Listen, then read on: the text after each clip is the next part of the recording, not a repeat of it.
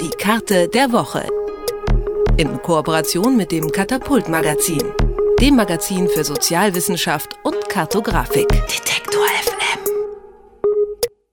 Wenn wir von der Erde aus zum Mond schauen, sehen wir immer dieselbe Seite. Astronauten aus den USA und auch aus Russland sind auf dieser Seite schon gelandet. Auf der erdabgewandten Seite war jedoch noch niemand.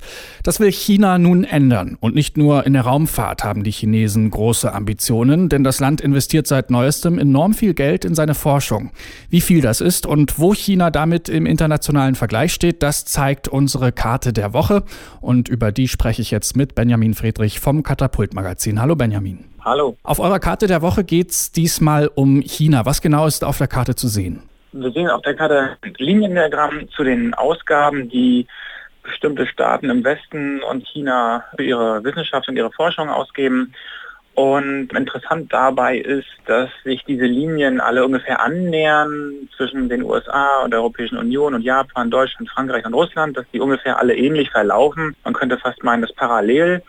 Und zusätzlich gibt es aber eine Linie, die alle anderen durchkreuzt und das ist die chinesische, die mal ganz unten angefangen hat, auf gleichem Niveau 1991 mit Russland und jetzt aber so ziemlich alle eingeholt hat, bis auf die USA und diese aber auch, wenn man das so weiterverfolgen würde, ganz mutig weiterzeichnen würde, die USA auch einholen wird in den nächsten Jahren. Also mehr, mehr Geld für Wissenschaft und Forschung ausgeben wird als das Land, das uns ja so sehr bekannt ist, als das, was sehr, sehr viel dort investiert und auch sehr viel herausgefunden hat in den letzten Jahren. Okay, jetzt will China in den kommenden Jahren deutlich mehr in die Forschung investieren. Von wie viel Geld sprechen wir denn hier eigentlich? Also China geht jetzt so auf die 40 Milliarden US-Dollar zu. Die Amerikaner sind da noch deutlich drüber. Die sind da ungefähr bei 45 bis 50 Milliarden US-Dollar pro Jahr. Es ist also noch ein kleiner Unterschied, aber der wird immer geringer und die Europäische Union wurde in der gesamten Zusammenfassung eben auch schon überholt in den letzten Jahren oder vor drei Jahren wurden die überholt. Kann man denn die Ausgaben der Länder überhaupt so einfach miteinander vergleichen und dann sagen, okay, das Land gibt mehr für Forschung aus als das Land? Was wir jetzt verglichen haben, sind die staatlichen Ausgaben. Was wir hier nicht mit drin haben, sind private Investitionen. Insofern kann man das vergleichen, wenn man nur die staatlichen Ausgaben betrachten möchte.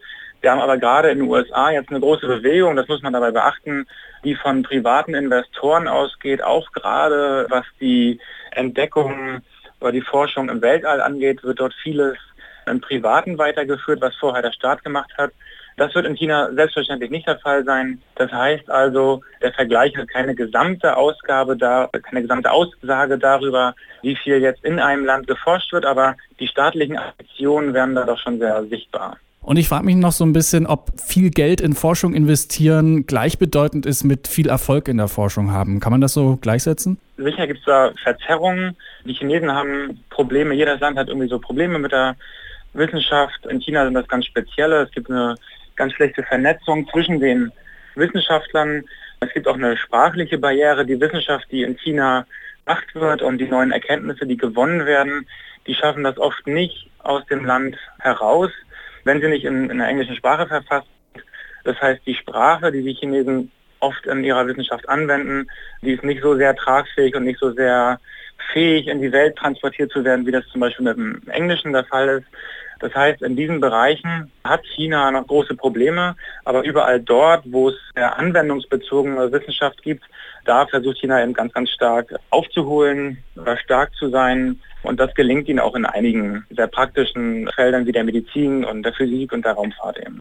China selbst hat ja seine Forscher genauestens im Blick. Schränkt das oder schränkt die Zensur die Forschung in China nicht ein? Zum Teil ist das selbstverständlich so, gerade in den Bereichen, die wir unter Geistes- und Sozialwissenschaften fassen, wird es dort sicher weniger Fortschritte geben als in, den Ländern, die wir hier so kennen und die uns politisch und kulturell näher sind.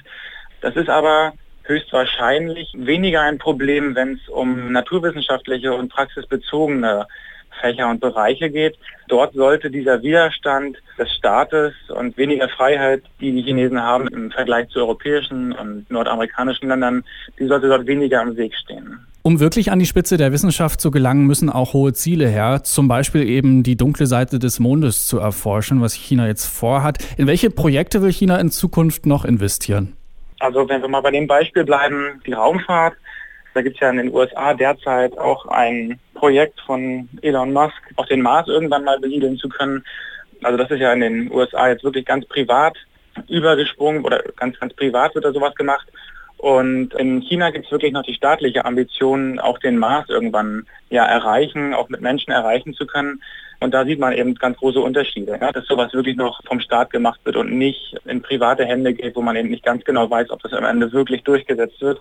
Wenn die Chinesen das heute ankündigen, dass sie da irgendwann hinwollen, dann kann man davon ausgehen, dass diese Pläne wohl auch umgesetzt werden. Seit dem Zweiten Weltkrieg dominieren die USA die Wissenschaft. Das könnte sich schon bald ändern, denn China investiert enorm viel Geld in seine Universitäten. Darüber habe ich mit Benjamin Friedrich vom Katapult-Magazin gesprochen. Vielen Dank. Gerne. Die Karte der Woche. In Kooperation mit dem Katapult-Magazin, dem Magazin für Sozialwissenschaft und Kartografik. Detektor FM.